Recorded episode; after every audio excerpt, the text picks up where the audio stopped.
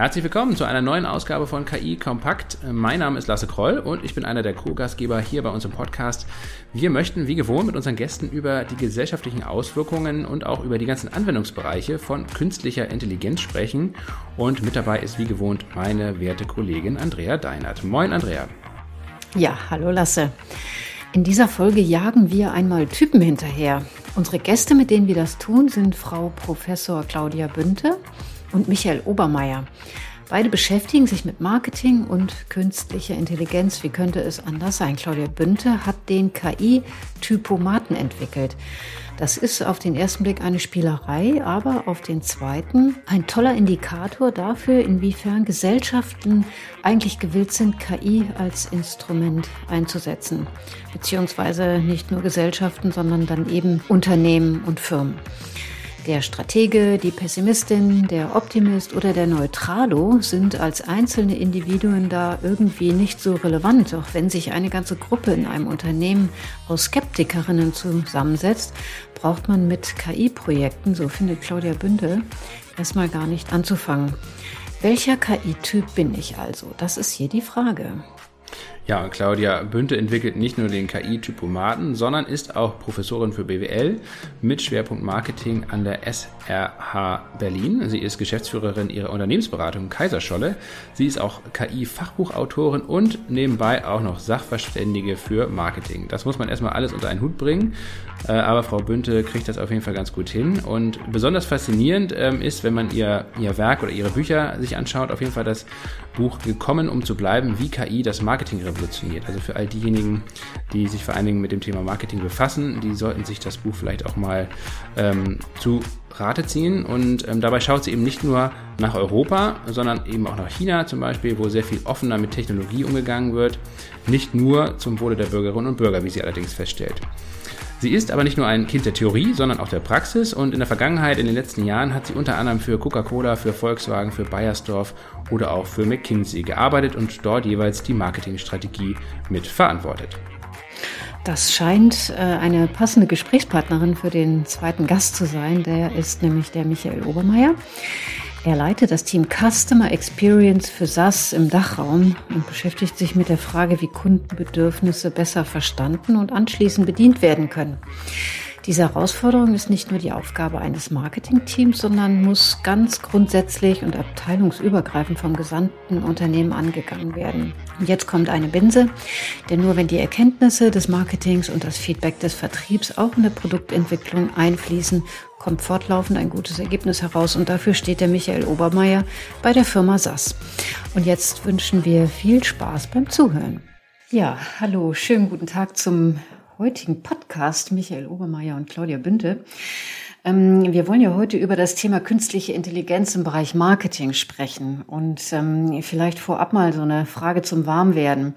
Ähm, welcher KI-Typ äh, sind Sie beide, Michael, bist du und sind Sie, Frau Bünte? Was würden Sie denn da so sagen? Ähm, wir werden natürlich im Laufe des Gesprächs diese Frage so ein bisschen auch auflösen, aber ähm, vielleicht so zum Warmwerden ist das mal ganz schön, Frau Bünte. Vielleicht können Sie uns das mal sagen. Mhm. Also wenn man nur so einteilt in Optimist oder Pessimist, dann bin ich Optimistin wenn man da ein bisschen tiefer reingeht, äh, dann sogar äh, KI-Strategin. Also für mich ist KI immer etwas, was man strategisch einsetzen kann. Da kommen wir ja nachher vielleicht noch drauf. Ja, ich kann das nur streichen. Also ich bin definitiv auch ein KI-Optimist. Ähm, KI-Strategist würde ich sagen, ja, definitiv. Ähm, ich denke, KI ist ein Thema, das äh, sehr stark auch operationalisiert wird mit den nächsten Jahren und ich glaube, da sind wir auf einer spannenden Reise. Lasse, was bist du denn für ein KI-Typ? Ja, ich bin ja, ich würde sagen, ich bin auf jeden Fall KI-Laie. Ähm, also ich ähm, begleite das Thema natürlich auf jeden Fall mit Interesse, würde mich jetzt aber definitiv nicht als ja, KI-Spezialisten zum Beispiel irgendwie bezeichnen. Also ähm, ich verfolge ja vor allen Dingen eher so die, die Anwendungsfälle und auch die, die gesellschaftlichen Fragen, die sich damit ergeben. Wie gesagt, mit der Technik an, als solche, da bin ich einfach natürlich viel zu wenig drin, um da auch nur ansatzweise etwas zu verstehen. Aber ähm, was man damit machen kann und was es für gesellschaftliche Relevanz und äh, Auswirkungen hat, das, ist, das sind eigentlich die Themen, die mich ähm, umtreiben und interessieren. Und deswegen ich auch gerne diesen Podcast mache, um äh, dementsprechend auch viel zu lernen und mir neu anzueignen. Ja. Und Andrea, wie sieht's bei dir aus? Ich bin eine KI-Pessimistin, ähm, und zwar aus ganzem Herzen. Ähm, erstens, ähm, um den Podcast etwas jetzt zu beleben. Und zweitens auch, um diese äh, Euphorie und diesen Hype äh, etwas äh, kritisch hinterfragen zu können. Denn wenn alle immer gleich sagen, sie sind optimistisch und sie finden das alle ganz toll, dann denken wir ja immer alle gleich in eine Richtung. Und deswegen sage ich da jetzt einfach mal, ich bin Pessimistin. Wir sprechen also heute einerseits über KI, andererseits natürlich auch äh, über Marketing und wollen diese beiden Themen mal so ein bisschen zusammendenken, wollen also lernen und Sie natürlich auch darüber befragen, ähm, in welchen Feldern KI heutzutage im Marketing schon zum Einsatz kommt. Aber vielleicht stellen wir zu Beginn auch nochmal eine ganz andere grundsätzliche Frage zum Thema Marketing und zum Thema Marke. Was zeichnet denn eigentlich eine starke Marke, die über Jahre und Jahrzehnte erfolgreich ist, überhaupt aus? Mal ganz unabhängig von KI-Anwendungen. Aber was zeichnet eine starke Marke aus, Frau Bünte? Hui, äh, wie viel Zeit haben wir denn? Ja, genau. Also je nachdem, mit wem man so spricht, ist ja eine Marke für jeden was anderes. Der eine denkt, das kann also nur im Konsumgüterbereich sein. Coca-Cola ist eine Marke, äh, aber vielleicht ein Unternehmen, was Schrauben herstellt, ist keine Marke. Das stimmt natürlich nicht. Immer dann, wenn ein Kunde, eine Kundin ein Bild zu einer zu einem Produkt einer Firma hat, ist das eine Marke. Und das, was bei dem dann oder bei der im Kopf passiert, das ist das Markenbild. Und starke Marken zeichnen sich dadurch aus, dass überhaupt ein Bild kommt also wenn ich auf die Straße gehe und sage Coca-Cola, was fällt Ihnen dazu ein, wird mir jeder ein Bild zurückspielen. Daran kann man schon sehen, das ist eine starke Marke, weil jeder ein Bild hat, ein gedankliches Bild. Und eine richtig gute Marke ist dann, wenn alle das gleiche Bild haben. Denn dann haben die Markenführerinnen und die Markenführer was sehr, sehr Richtiges gemacht, nämlich dafür zu sorgen, dass nicht irgendwas entsteht bei den Konsumentinnen und Konsumenten, sondern genau das Bild, was man eigentlich will. Man möchte äh, vielleicht, dass ähm, ein bestimmtes Bild entsteht zu, ich sage jetzt mal Merci oder zu eben einer bestimmten Schraube bei den relevanten Kunden. Dann ist es eine starke Marke. Ähm, und es gibt so ein paar Regeln in der Markenführung. Eine ist, if it ain't broke, don't fix it. Also wenn die Marke nicht kaputt ist, nicht dran rumfrickeln. Ja, das ist ein Riesenwert. Das ist, das ist eigentlich der wichtigste Wert eines Unternehmens. Und äh, manchmal ist besser weniger zu machen als mehr. Die meisten und die größten Herausforderungen, die die Marken aktuell alle haben, ist die Digitalisierung. Also da draußen passiert was, die Kunden werden anspruchsvoller, da ist richtig Musik. Und die Markenmanagerinnen, Markenmanager sitzen jetzt hervor und sagen sich, je nachdem, in welcher Industrie, früher oder später, wie kriegen wir hin, dass wir auch in einer neuen Welt, die dann sehr digital und sehr online ist, trotzdem unsere Marke noch weiter führen können in den Werten, wie wir es haben wollen. Michael, das sollte doch eigentlich ein Spielfeld für dich sein, ähm, denn äh, du beschäftigst dich ja damit, Marken zu digitalisieren. Oder würde ich das jetzt falsch darstellen? Vielleicht kannst du uns mal deine Meinung dazu sagen, was zum Beispiel die Marke äh, eines Softwareunternehmens ausmacht. Was für ein Bild kommt dir, wenn du SAS hörst? wenn ich an SaaS denke, dann denke ich primär an, an, an, das, an das übergeordnete Thema Neugier. Ja, das ist was, was uns auch als Unternehmen auszeichnet. Ähm, Analytics geht es ja primär darum, äh, Fragen zu stellen, ähm, vielleicht auch Fragen äh, zu stellen, die vorher noch niemand gestellt hat und auch Antworten zu finden ähm, auf Fragen, die vielleicht auch niemand gestellt hat. Das ist auch manchmal ein spannendes Thema, gerade im Bereich KI. Ähm, und das ist auch tatsächlich, wenn ich mit mit Kunden, auch mit Partnern, äh, Unternehmen spreche, so wie SaaS auch nach außen hin wahrgenommen wird. Ähm, was tue jetzt ich ganz persönlich dafür ähm, und im Idealfall, um es zu verbessern, diese Markenwahrnehmung?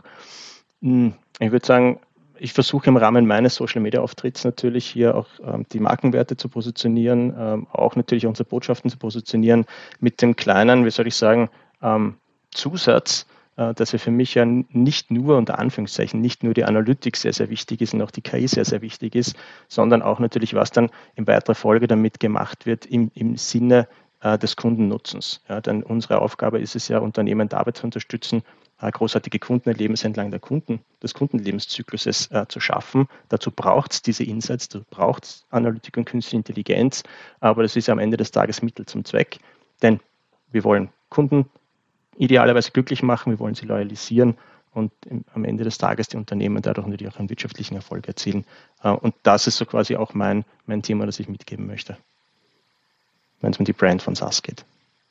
Ähm, Frau Bünte, wir sprechen jetzt über Technologie im Marketing, aber um, um zu verstehen, welche Auswirkungen Technologie eigentlich heutzutage im Marketing hat, äh, muss man vielleicht auch so ein bisschen so einen Schritt zurückgehen und verstehen, äh, woher das Ganze eigentlich kommt. Sie haben ja in den 90er Jahren äh, bereits sich mit dem Thema befasst, haben studiert, haben ähm, an der Universität der Künste in Berlin ihr Diplom als Kommunikationswirtin äh, absolviert, so hieß das damals wahrscheinlich noch, das gibt es wahrscheinlich heute gar nicht mehr.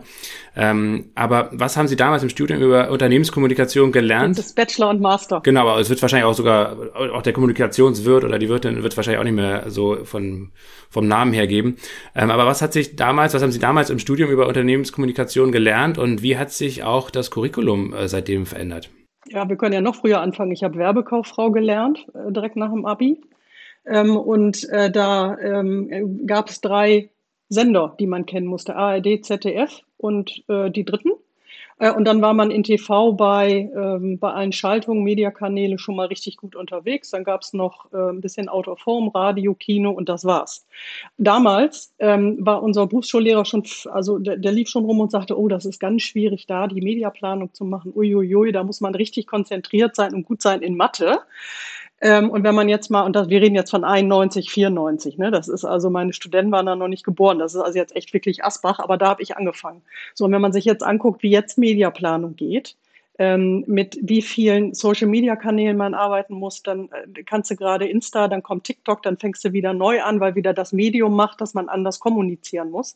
Äh, und da sind wir nur im Bereich Online und nur Social Media. Da haben wir noch nicht Google verstanden. Und äh, wenn wir jetzt auch noch global unterwegs sind und uns China angucken, die eine komplett andere Medialandschaft haben, mit WeChat und Alibaba und was es da alles gibt, ähm, dann ist das eigentlich ein Riesensprung und der hat sich eigentlich erst so seit 2010 angedeutet. Wenn man sich anguckt, äh, seit wann äh, wir alle mit einem Smartphone rumlaufen und deshalb eben tatsächlich auch persönlich ansprechbar sind, das ist eigentlich der, die S-Kurve im, im Marketing, in der Kommunikation. Ähm, davor ging es immer so schrittweise, aber da ist wirklich die S-Kurve, äh, so dass Leute, Menschen, die heute im Marketing arbeiten, mit einer großen Herausforderung äh, tatsächlich unterwegs sind und die heißt Marketing ROI, also Marketing Return on Investment. Ähm, wenn man fragt CMOs, was ist deine größte Herausforderung? Ich habe das tatsächlich getan. Also ich erfinde das nicht, ich habe das getan. Dann sagen die, jeder in, in jeder Industrie hat eine eigene Herausforderung. Die haben immer zwei Probleme und eins davon ist immer gleich, haben alle, das ist eben Marketing ROI. Die Frage dahinter ist, ich habe nur eine gewisse Menge an Marketingbudget, Werbebudget. Das wird auch in der Regel, steigt das nicht unbedingt, obwohl parallel dazu zum Beispiel Google ja permanent erhöht, Facebook wird teurer. Also die, die Medien werden teurer, das Budget bleibt in der Regel gleich. Also fragt man sich als Budgetverantwortlicher, wie kriege ich aus diesem Geld das Maximum raus, um im Idealfall individuell meine Kunden, meine Kundinnen zu erreichen. Und das ist inzwischen eine Herausforderung, die macht man nicht mehr eben so nebenbei, die macht man auch nicht mehr unbedingt in Excel. Ähm, sondern da braucht man wirklich, je nachdem, wie viel Budget man verantwortet. Und im B2B-Bereich ist das äh, übrigens auch sehr hoch. Also da muss man jetzt nicht ähm, Budgets wie wieder Beispiel Coca-Cola, weil ich da gearbeitet habe in Europa. Äh, solche Budgets muss man gar nicht mal haben. Auch die B2B-Unternehmen haben ordentliche Budgets. Das geht nicht mehr in Excel. Da muss man sich wirklich Hilfe holen, richtig gute Tools, wenn man nicht bei einer Media Agentur ist, die ähm, eben eigene Tools und eigene Analysen hat. Also long story short, ähm, das, es muss mathematischer werden, es muss analytischer werden, weil da draußen die Werbewelt wahnsinnig komplex wird und dieser Trend ist auch nicht zu Ende. Also es ist jetzt nicht so, dass wir alle sagen können, oh, jetzt haben wir TikTok verstanden, das ist das Letzte, was kommt. Äh, und jetzt können wir uns erstmal wieder 20 Jahre zurücklehnen, sondern im Gegenteil. Also die, die Geschwindigkeit, in der Marketingmanagerinnen und Marketingmanager sich auf neue Dinge einstellen muss, die hat in den letzten 20, 30 Jahren extrem zugenommen. Und wir sind an einem Punkt, wo man das als einzelner Mensch gar nicht mehr unbedingt alles einzeln im Detail perfekt verstehen kann. Ja, ich, ich muss Insta acht Stunden am Tag machen müssen, äh, können, um dann sagen zu können, das ist ein guter Mediamix und so erreicht man die Leute da am besten. Und das kann kein Einzelner mehr. Das war auch vor 30 Jahren nicht so, dass das jemand einzeln konnte. Das hat man immer im Team gemacht. Aber um das abzukürzen, also das, was Marketingmanager sagen, wenn die erzählen, wie es ihnen gerade geht in ihrem Job, dann sind die overwhelmed sozusagen. Die, die haben so ein Tsunami an Medien, an Informationen und dann ist zum Beispiel künstliche Intelligenz, um mal auf das Thema zu kommen, künstliche Intelligenz kann ein Werkzeug sein, was da hilft. Auch nicht immer und es ist auch nicht das Beste seit geschnitten Brot und es ist auch nicht, ähm, äh, kann auch nicht alles. Man muss das sehr skeptisch auch angucken. Aber das ist ein, erstmal ein Werkzeug, was helfen kann und deshalb wird es auch angenommen. Wir kommen ja wahrscheinlich gleich noch drauf, wo mehr und wo weniger, aber erstmal grundsätzlich ist es ein Werkzeug, was diese Komplexität, die man da wahrnimmt im Marketing, ähm, reduzieren kann und managen helfen kann. Michael, wünschen sich äh, die Unternehmen denn tatsächlich mehr Technologie aus deiner Erfahrung heraus, äh, die, wenn man von Market oder wenn man in die Richtung Marketingabteilung geht, oder ist das ein frommer Wunsch, ähm, wenn man es jetzt aus deiner Perspektive betrachtet? Gibt es ein bisschen so ein, wir sagen jetzt ein bisschen so eine Henne-Ei-Frage. Wünschen sich Unternehmen mehr Technologie? Ähm, ich, ich, glaube, am Ende des Tages wünscht sich niemand mehr Technologie im eigentlichen Sinne, aber, so wie es die Frau Bünter schon treffend formuliert hat, Marketing und Marketingtechnologie hat in den letzten Jahren so massiv an Bedeutung gewonnen, einerseits aber so massiv auch an Komplexität, dass es mittlerweile so viele verschiedene Anbieter am Markt gibt, dass man zwangsläufig ähm, mehr Technologie als Unternehmen braucht. Also wenn man sich jetzt anschaut, die, die Martech-Landschaft, wir haben mittlerweile fast 10.000 10.000 spezialisierte Technologielösungen in knapp 50 unterschiedlichen Kategorien zur Auswahl als Marketier.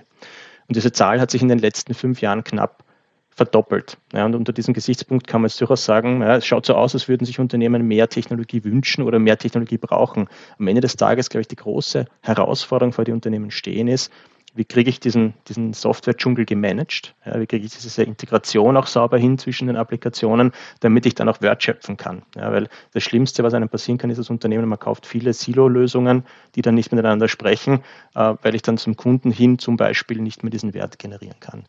Es gibt je nach Studie, Unternehmensgröße unterschiedliche Zahlen, ähm, die sagen, dass Unternehmen im Schnitt zwischen 15 und 50 unterschiedliche Technologien im MarTech-Umfeld einsetzen, um quasi ihre unterschiedlichen Prozesse zu managen. Ja. Und, und, und da geht, geht man jetzt die ganze Bandbreite, ja, wie es die Frau Bündner vorher schon beschrieben hat. Ja. Ähm, und in manchen ist KI drinnen, in manchen nicht. Ja. Und ich picke jetzt einfach mal so drei, drei große Blöcke raus, wo, wo Anwendungsfelder für, für KI sind. Ähm, auch aus einem eigenen Erfahrungshintergrund vielleicht ein bisschen.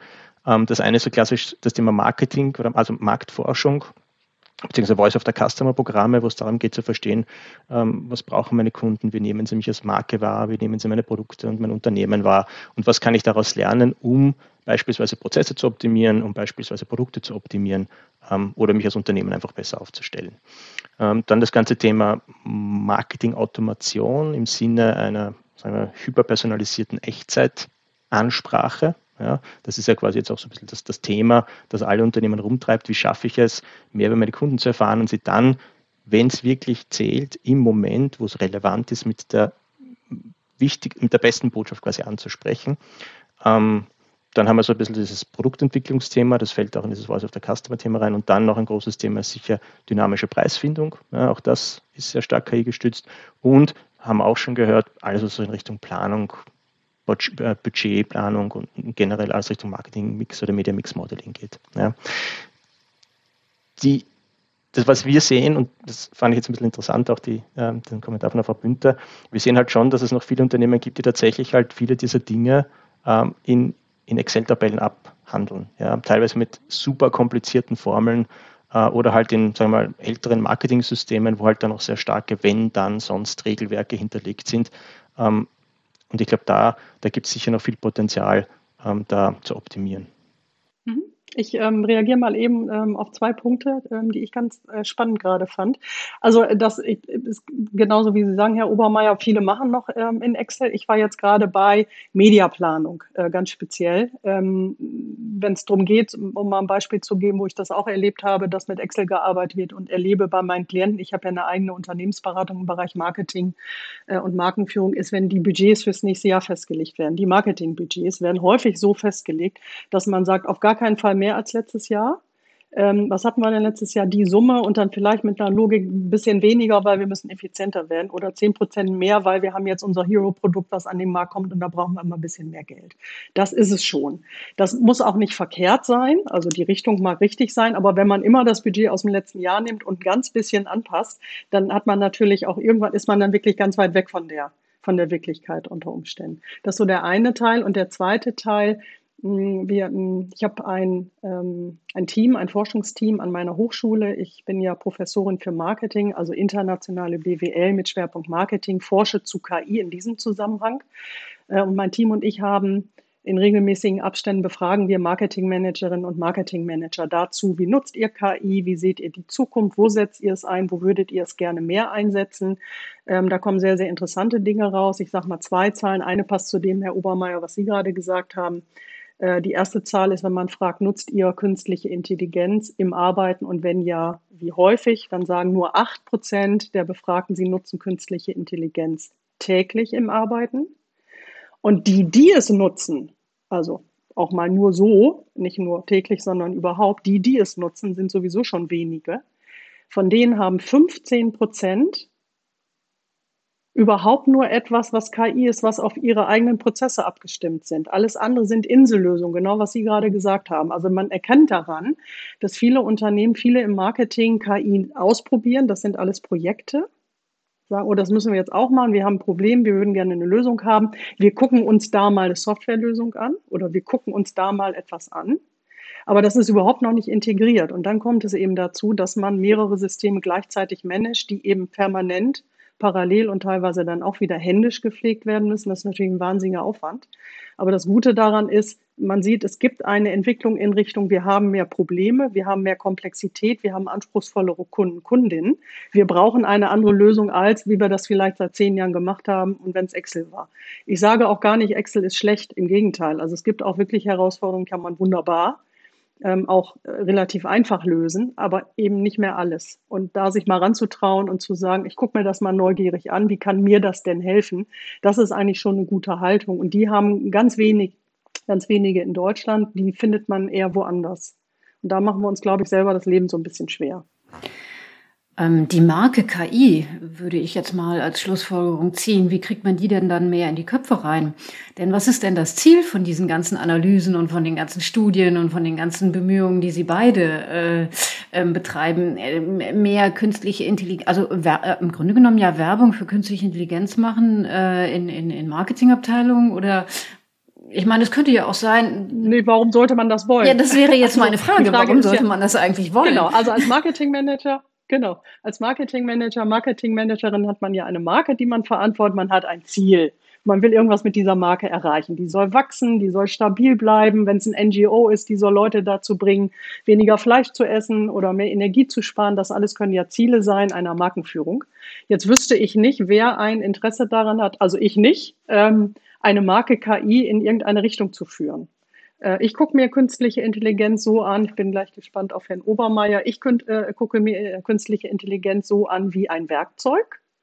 Also stellen Sie sich vor, ich bin Architektin, ich will ein Haus bauen, dann weiß ich, ich brauche bestimmte Werkzeuge und eins davon kann ein Hammer sein.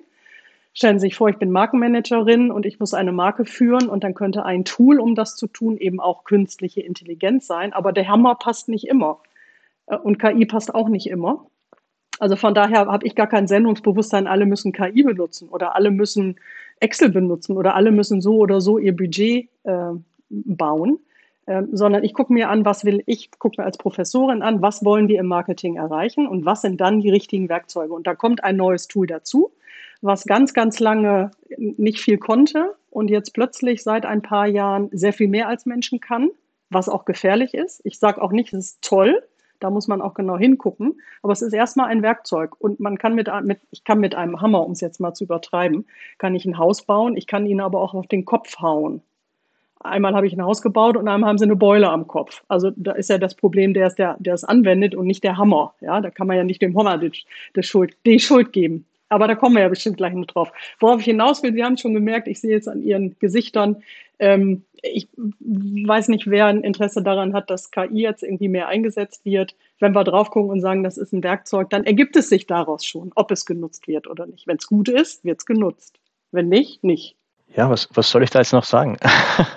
als, als, als, als, als Technologie ähm, äh, Unternehmenssicht würde jetzt ja quasi die erwartete Antwort sein, natürlich braucht jeder KI, aber die Realität ist natürlich genauso, wie es die Frau Bünte beschrieben hat. Am Ende des Tages muss man sich als Unternehmen immer die Frage stellen, was will ich erreichen, wo will ich hin? Ähm, will ich, keine Ahnung, ähm, Prozesse effizienter gestalten, die Kundenansprache gezielter machen oder effizienteren Mitteleinsatz erreichen? Ja? Ähm, und dann ist die zweite Frage, aber wie komme ich da hin? Und komme ich wirklich über KI dorthin oder gibt es andere Möglichkeiten, dieses Ziel zu erreichen? Ja, ich glaube, diese Fragen muss man sich grundsätzlich immer stellen bei jeder Technologieinvestition. Ja. Und dann vielleicht noch konkret jetzt wieder ein bisschen auf meine, Spielwiese heruntergebrochen, ähm, für wen mache ich das dann überhaupt, diese Investition? Mache ich das für, für, für uns als Unternehmen oder mache ich das für meine Kunden, äh, vielleicht sogar für meine Mitarbeitenden? Mit dieser Fragestellung kann man dann vielleicht einmal auch sich dann überlegen, okay, wo macht denn welche Art von so Technologisierung unter Anführungszeichen Sinn? Da gibt es ein Tool, das nennt sich ähm, Value Irritant Matrix. Das hat einmal ein, ein, ein VP äh, of Services von Amazon quasi erfunden oder entwickelt. Ähm, das kann eigentlich recht äh, sinnvolle Entscheidungshilfe sein. Da geht es im Wesentlichen darum, dass man sich anschaut, welche Prozesse oder Interaktionen zwischen einem Unternehmen und seinen Kunden tatsächlich werthaltig sind, also in seiner 2x2-Matrix. Ja. Und wenn es quasi für beide Seiten zutrifft, also diese Interaktion ist sowohl fürs Unternehmen als auch für den Kunden werthaltig, dann kann man äh, durchaus einmal äh, sich anschauen, so man sagt, okay, wenn das für beide werthaltig ist, dann kann ich den Dialog intensivieren und dann wollen beide vielleicht in einen Austausch treten und dann mache ich das vielleicht persönlich und quasi human sozusagen auf menschlicher Ebene. Wenn es für beide nicht zutrifft, dann kann man sich grundsätzlich die Frage stellen, brauche ich den Prozess überhaupt? Ja, aber wenn es für das Unternehmen keinen Wert liefert und für den, für den Kunden nicht, dann kann man das quasi eh gleich mal kübeln. Dann gibt es aber auch so Varianten, wo ich sage, okay, trifft die Werthaltigkeit beispielsweise nur für den Kunden zu, aber nicht fürs Unternehmen, dann könnte ich sagen, okay, das wäre so ein, ein Chancenfeld, wo ich sage, da gehe ich rein in die Digitalisierung, in die Automatisierung und vielleicht auch in den Einsatz von KI, um zum Beispiel, um jetzt das, das, das beliebte Beispiel des Chatbots zu nehmen, um einen Servicekanal mittels Chatbot zum Beispiel abzuwickeln. Ja. Und wie gesagt, KI kann eine mögliche Antwort oder ein Puzzlestein sein, um dorthin zu kommen, aber muss sich grundsätzlich immer darüber im Klaren sein, dass auch hier die Maschine immer nur so schlau ist, wie die Informationen, die man ihr füttert, ja, und wie sehr man sie trainiert. Und wenn man die Daten nicht hat, ja, um so eine Maschine zu trainieren, dann hilft die beste KI nichts. Also es ist keine Wunderwaffe. Das, das glaube da muss man sich nochmal ganz, ganz klar darüber sein. Genau, und dann ist Excel unter, weil wir jetzt ja gerade immer das Gegenteil immer Excel und KI haben, ergibt sich jetzt gerade aus dem Gespräch so, dann ist Excel unter Umständen auch gut. Oder ähm, äh, multivariate Analysen. Ja, da, da, muss man nicht unbedingt mit KI arbeiten. Kommt wirklich immer ein bisschen darauf an, wie, also es kommt darauf an, wie ist die Datenlage. Auf jeden Fall, Herr Obermeier, Haken hinter. Äh, und alles, was Sie gerade gesagt haben, auch, äh, kann ich nur unterstützen. Ähm, was ich häufig höre, wenn ich auf Konferenzen bin, so, also ich Keynotes auf Konferenzen häufig zu KI, ähm, häufig kommt als Motivation, wird so hintenrum gefragt, nicht im Publikum, sondern so hinterher, ja, Frau Bünte, wir wollen jetzt auch was mit KI machen, wie fangen wir denn da an? Äh, und dann ist meine Rückfrage, warum wollen Sie denn was mit KI machen? Und wenn dann kommt, ja, weil alle anderen das auch machen, dann kann das nur vor die Wand fahren. Also nur weil alle anderen Eis lecker finden, kann es ja trotzdem sein, dass Eis für mich gar nicht gut ist. Ähm, das, was Sie gerade beschrieben haben, ist eigentlich die richtige Motivation, sich zu überlegen, was ist das Ziel, ähm, warum will ich das und wie komme ich dahin und im Idealfall sehr schön, vielen Dank, immer die Kunden mit reinholen. Also nicht als Selbstzweck, warum will ich mich weiterentwickeln als Firma, sondern eben die Kunden. Und das, dann ist es gut. Aber wenn man KI nur macht, weil alle anderen das machen oder weil der Chef oder die Chefin gesagt hat, hier KI wird total wichtig, wir brauchen das jetzt auch, dann hat man nachher eine Blackbox, dann hat man Geld reingesteckt und gehofft, dass ein Ergebnis von alleine kommt, weil man weiß ja selber gar nicht, was soll denn rauskommen. Ähm, und dann helfen einem auch keine Dienstleister, weil die ja auch immer nur gegen ein Ziel arbeiten, was sie gar nicht kennen und dagegen gar nicht steuern können. Aber das gibt es sehr häufig. Also das ist gar nicht mal ungewöhnlich, dass das kommt, ja, weil alle anderen das auch machen oder weil irgendeiner gesagt hat, wir sollen jetzt auch. Ja, Frau Bünde, da würde ich die Frage anschließen wollen, ähm, wie Deutschland oder deutsche Unternehmen denn im internationalen Vergleich so dastehen, was den Einsatz von KI-Marketing äh, anbelangt. Also das Klischee wäre jetzt ja wahrscheinlich, dass, dass man deutlich Rückstand gegenüber chinesischen Unternehmen oder amerikanischen Unternehmen hat. Ist das zutreffend oder sind deutsche Unternehmen doch eigentlich besser aufgestellt, als es man das gemeinhin annehmen könnte? Wie ist so die Lage? Hm, also ähm, einzelne Unternehmen in Deutschland sicherlich. Also man kann sich da Hidden Champions rauspicken, die dann richtig weit vorne sind. Ähm, man wundert sich manchmal, ähm, aber wenn man das über einen großen Kamm äh, sich anguckt, also wirklich ähm, über alle guckt, dann hinken wir sehr hinterher äh, in Deutschland. Und zwar gar nicht mal nur die Industrie, sondern auch, wie wir als Gesellschaft mit neuer Technologie umgehen. Das ist nämlich einer der Gründe, weshalb die Firmen nicht so weit vorne sind. Äh, und typischerweise gucken wir eigentlich, Sie haben gerade China schon erwähnt, bin ich sehr dankbar für, weil typischerweise gucken wir traditionell in Deutschland immer nach Amerika. Alles, was aus Amerika kommt, ist erstmal gut und wird angeguckt. Äh, was künstliche Intelligenz und die Anwendung in der Wirtschaft angeht, ähm, lohnt es sich aber tatsächlich auch nach China zu gucken. Die sind in sehr vielen Bereichen und gerade im Bereich Marketing, wenn es um Retail geht, also Handel und um ähm, Konsumgüter, Fast Moving Consumer Goods, sind die wahnsinnig weit vorne. Ähm, ich habe ähm, mir China sehr intensiv angeguckt. Ich habe zwei Bücher zu dem Thema KI in der Wirtschaft in China und im Vergleich zu ähm, Deutschland veröffentlicht und habe in dem Zusammenhang mit sehr vielen äh, Experten, Expertinnen gesprochen, die beide Welten kennen, also die sowohl in der Wirtschaft in Deutschland arbeiten oder gearbeitet haben, als auch in China. Und eine der Fragen, die ich gestellt habe, war immer, ähm, ist China weiter vorne als Deutschland beim Thema künstliche Intelligenz? Ähm, und wenn ja, wie viele Jahre? Und die haben alle genickt und haben gesagt, ja, auf jeden Fall weiter. Ähm, und bei der Frage, wie viel weiter, kam immer so drei bis fünf, sechs Jahre. Und das ist in der KI-Entwicklung unheimlich lang. Also es klingt ja nicht viel, drei, vier, fünf, sechs Jahre. Das ist aber bei KI wirklich äh, viel. Und einer, also sind eigentlich zwei Hauptgründe, warum wir nicht so gut sind. Ähm, es gibt viele Gründe, kann man sich alles in den, in den Büchern nachlesen, aber zwei Hauptgründe ist einmal, wie wir insgesamt als Gesellschaft mit Technologie umgehen. Chinesen, Chinesinnen gucken sich was Neues an und sagen wirklich signifikant häufiger, ach, das ist ja spannend, was ist das denn, wie geht das? Auch funktioniert noch nicht, egal, wird schon werden. So, wir gucken drauf und wir eher tendenziell gucken drauf und sagen, was das denn funktioniert ja noch nicht mal, wenn es nicht perfekt ist, will ich es gar nicht haben. Und dadurch entwickelt sich nichts. Wenn Sie als Firma immer erst was Perfektes auf den Markt bringen müssen, was ich immer sagen würde, bringt was Perfektes auf den Markt. Ich weiß, ich widerspreche mich hier, mich hier gerade. Äh, aber dennoch, also wenn Sie als, als Firma gezwungen sind, eine 110 Prozent perfekte Lösung auf den Markt zu bringen und keine Fehler mehr machen zu dürfen, fangen sie das gar nicht erst an. Das ist in China anders. Da fangen 100 Firmen an, 99 fahren vor die Wand, aber eins ist dann richtig gut. Und das trauen wir uns hier nicht. Eben einmal gesellschaftlich. Und das Zweite ist leider, an der Stelle hilft uns die Datenschutzverordnung nicht.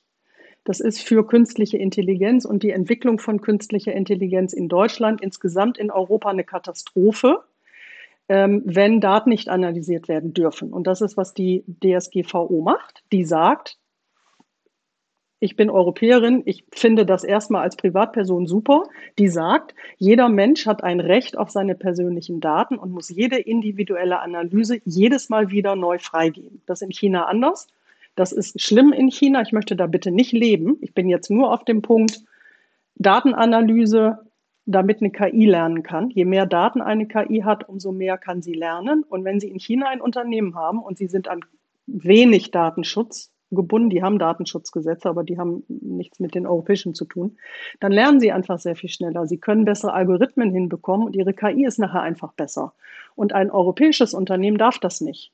Und weil ein europäisches Unternehmen das nicht darf, kann eine KI eines europäischen Unternehmens auf Dauer nicht so gut sein wie eben zum Beispiel ein chinesisches Unternehmen. Und dahinter läuft ganz viel Werte und dahinter liegt ganz viel Kulturkampf. Und ich sage es nochmal, ich sage nicht, dass in China das toll ist. Im Gegenteil, ich bin jetzt nur dabei zu sagen, wann lernt eine KI, wenn sie Daten hat. Und in Europa kann eine KI deshalb weniger gut ähm, lernen. Ich gebe ein Bild dafür. Wir wollen gerne schwimmen, lernen. Wir machen das aber nicht in einem großen Becken mit viel Wasser, sondern wir stellen uns unter die Dusche und dann kommen ein paar Tropfen und dann üben wir Schwimmen. Und diese paar Tropfen ist quasi das äh, im Vergleich äh, zu künstlicher Intelligenz, das sind halt ein paar Daten, die man analysieren darf, aber man kann anschließend dann, kann dieser Algorithmus nicht so gut sein. Und wir können eigentlich auch nicht so gut schwimmen. Ich weiß nicht, ob man das gerade verstehen kann, wie ich das erkläre, aber wir, wir haben zu wenig. Ja? Wir wollen schwimmen lernen, haben zu wenig Wasser. Wir wollen, dass eine KI trainiert wird, dürfen ihr aber keine Daten geben. Das kann nicht funktionieren. Ähm, Michael, du sagst es ja ein international tätiges Unternehmen, hat also verschiedenste Märkte, die auch sicherlich unterschiedlich reguliert sind in Bezug auf Datenschutz. Wie ist denn dein Einblick dazu? Ähm, habt ihr in Europa Schwierigkeiten, beziehungsweise gibt es andere Märkte, die sich vielleicht besser entwickeln, wo ihr äh, besser vorankommt in Sachen Algorithmus und ähm, KI? Ähm, vielleicht eine Antwort vorher noch. Äh, anschließend an das, was der Verbünde gesagt hat, das zahlt aber ein bisschen auch in das ein, was du sagst, äh, fragst, Lasse. Äh, es gibt ja Studien, die sagen, dass äh, bis zu 72 Prozent der Konsumentinnen ja, sich eine personalisierte oder eine hochpersonalisierte Ansprache wünschen. Ja, das ist eine Erwartungshaltung, die sie gegenüber ihren Marken haben. Äh, und, und das ist nämlich ganz spannend, bis zu 75 Prozent wären sogar enttäuscht davon, wenn sie ähm, diese personalisierte Ansprache nicht erhalten. So, jetzt haben wir quasi eine Seite der Medaille. Äh, auf der anderen Seite haben wir 80 Prozent, andere Studie, andere Herausgeber, 80 Prozent der Konsumentinnen, die behaupten, sie haben große oder sehr große Angst davor, was mit ihren Daten passiert. Ja? Das heißt, wir haben einerseits quasi Konsumenten, die hochpersonalisiert angesprochen werden wollen, die quasi nur relevante Botschaften für sich haben möchten. Ja, das heißt, er stellt Unternehmen vor die große Herausforderung, diese Konsumenten überhaupt einmal zu kennen. Jetzt haben wir auf der anderen Seite aber den Datenschutz, der uns quasi da ähm, die Mauer macht bis zu einem gewissen Grad und es auch den Konsumentinnen ja ermöglicht, ähm, anonym zu bleiben, wenn sie das wollen. Und auf der anderen Seite eben diese Angst dafür, was mit den Kundendaten passiert. Ich glaube, da haben wir schon mal ähm, wie gesagt, einerseits die rechtliche Grundlage, die es schwierig macht, ja, für Unternehmen im europäischen Raum vor allem, aber es gibt auch in den USA mittlerweile in manchen äh, Regionen, äh, wie in Kalifornien zum Beispiel, sehr strenge ähm, Konsumentendatenschutzrechte und Richtlinien. Also jetzt nicht auch der, überall rosig, ja, außerhalb von Europa. Ähm, das heißt, Unternehmen müssen einerseits äh, glaube ich, auch sehr stark transparent werden in der Art und Weise, wie sie mit den Kundendaten umgehen. Ja, das auch offensiv, im positiven Sinne offensiv kommunizieren äh, und hier einen, einen, einen Mehrwert schaffen. Also da gibt es diese, diese schöne Formulierung, es geht hier um einen Value Exchange zwischen ich als Konsument gebe meine Daten an eine Marke und die Marke gibt mir dafür ein positives Kundenerlebnis, eine personalisierte Ansprache, was auch immer, einen Coupon, einen Discount. Das heißt, dieser, dieser Werteaustausch, der muss, der muss klar sein, für beide Seiten gut sein und es muss transparent gemacht werden, was damit getan wird. Und dann, glaube ich, kann man diese, diese Angstbarriere senken. Ja.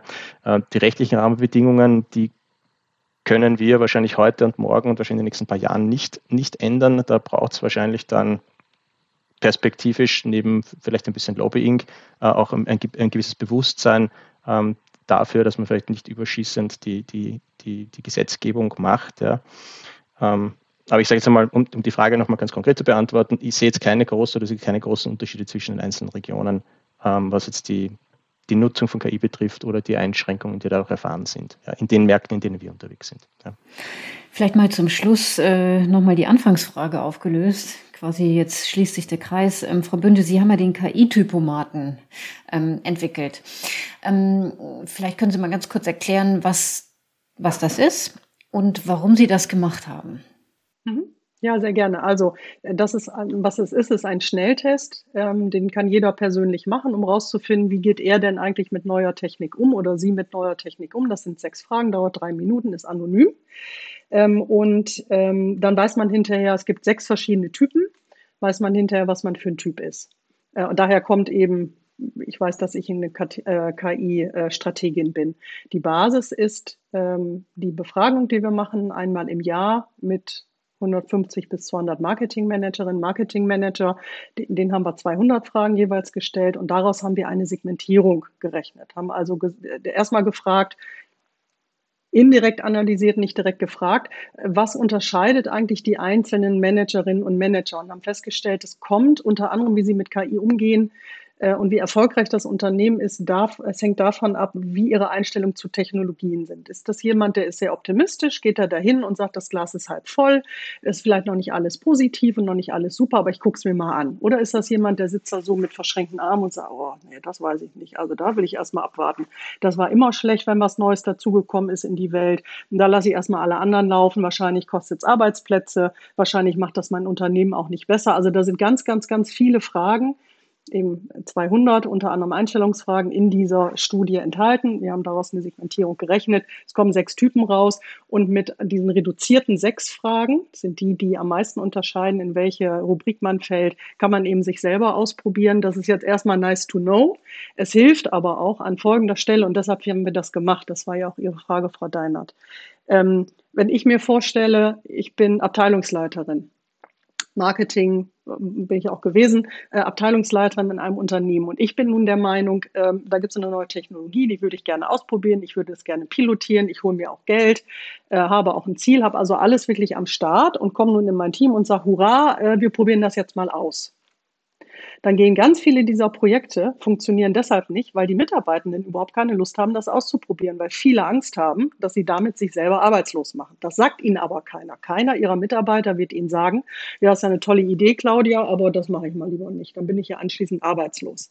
So, also war die Frage, und das höre ich ne, aus meinen Interviews mit den potenziellen Leuten, für die wir diese Studie auch machen und äh, auch auf Konferenzen. Also haben mein Team und ich uns gefragt, wie kriegen wir hin, dass so eine Abteilungsleiterin weiß, ob sie eher Umarmer hat, neue Technologie Umarmer in ihrem Team oder eher alle skeptisch sind. Wobei Skepsis auch nicht negativ ist. Ne? Nur man muss dann anders anfangen. Dann kann man nicht reingehen ins Team und sagen, ich habe das Geld, ich habe das okay, wir fangen jetzt mal einfach an, sondern da muss man die tatsächlich ähm, sehr langsam auf eine Reise mit neuer Technologie mitnehmen und auch ganz anders mit den Mitarbeitenden arbeiten. So, das heißt, man kann diesen Typomaten für sich selber machen, individuell.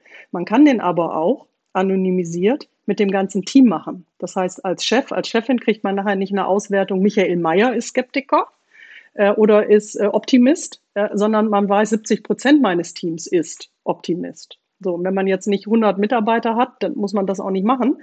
Aber häufig im Marketing bei großen Unternehmen haben wir große Teams. Und dann ist schon gut zu wissen, auch betriebsratskonform zu wissen, äh, ich bin vielleicht doch noch ein bisschen schneller als meine Mitarbeitenden. Es wäre vielleicht jetzt doch ganz gut, das ein bisschen langsamer anzugehen, damit wir jetzt hier nicht nur einfach Geld verbrennen und keiner meiner Leute mehr Lust hat mitzuarbeiten, weil sie alle denken, nächste Woche sind sie arbeitslos. Ich übertreibe jetzt massiv.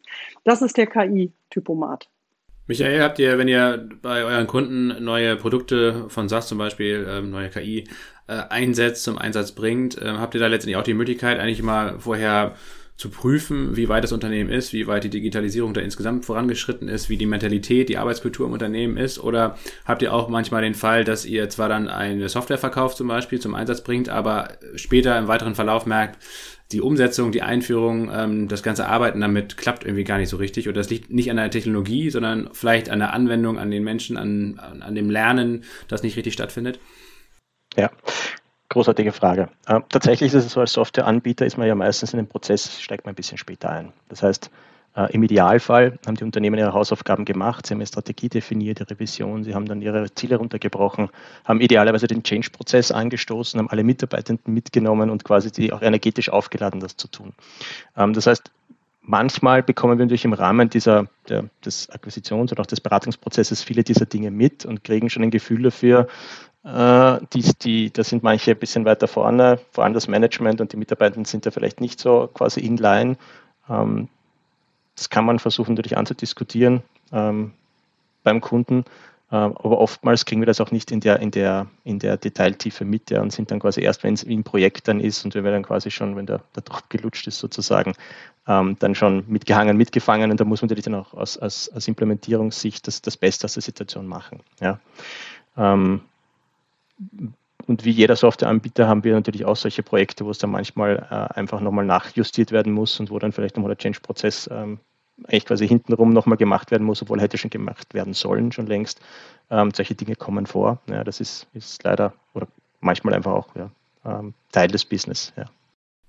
Ja, danke. Wir müssen langsam äh, leider zum Ende kommen. Wir hätten sicherlich noch ähm, einige weitere Fragen und Themen, die wir hier besprechen können, aber äh, das soll es für heute gewesen sein. Ich bedanke mich ganz herzlich bei Ihnen, Frau Bünte, und äh, bei dir, Michael, für, für den äh, tollen Austausch hier, für, das, für den Einblick ins Marketing, auch äh, in die KI-Anwendung in diesem Bereich. Ähm, ja, und vor allen Dingen letztendlich auch ähm, in die Fragestellung, äh, wie unterschiedlich die Kulturen teilweise sind in den verschiedenen Ländern, aber auch sicherlich auf Unternehmensebene runtergebrochen, ähm, dass manche eben schon weiter sind, manche eben noch nicht und äh, dass es trotzdem einfach eine, eine Transformation bedarf, um ähm, weiterhin ähm, sich gut weiterentwickeln zu können. Herzlichen Dank. Gerne. Danke für die Einladung. Dankeschön. Das war es für diese Woche mit KI Kompakt. Herzlichen Dank fürs Zuhören.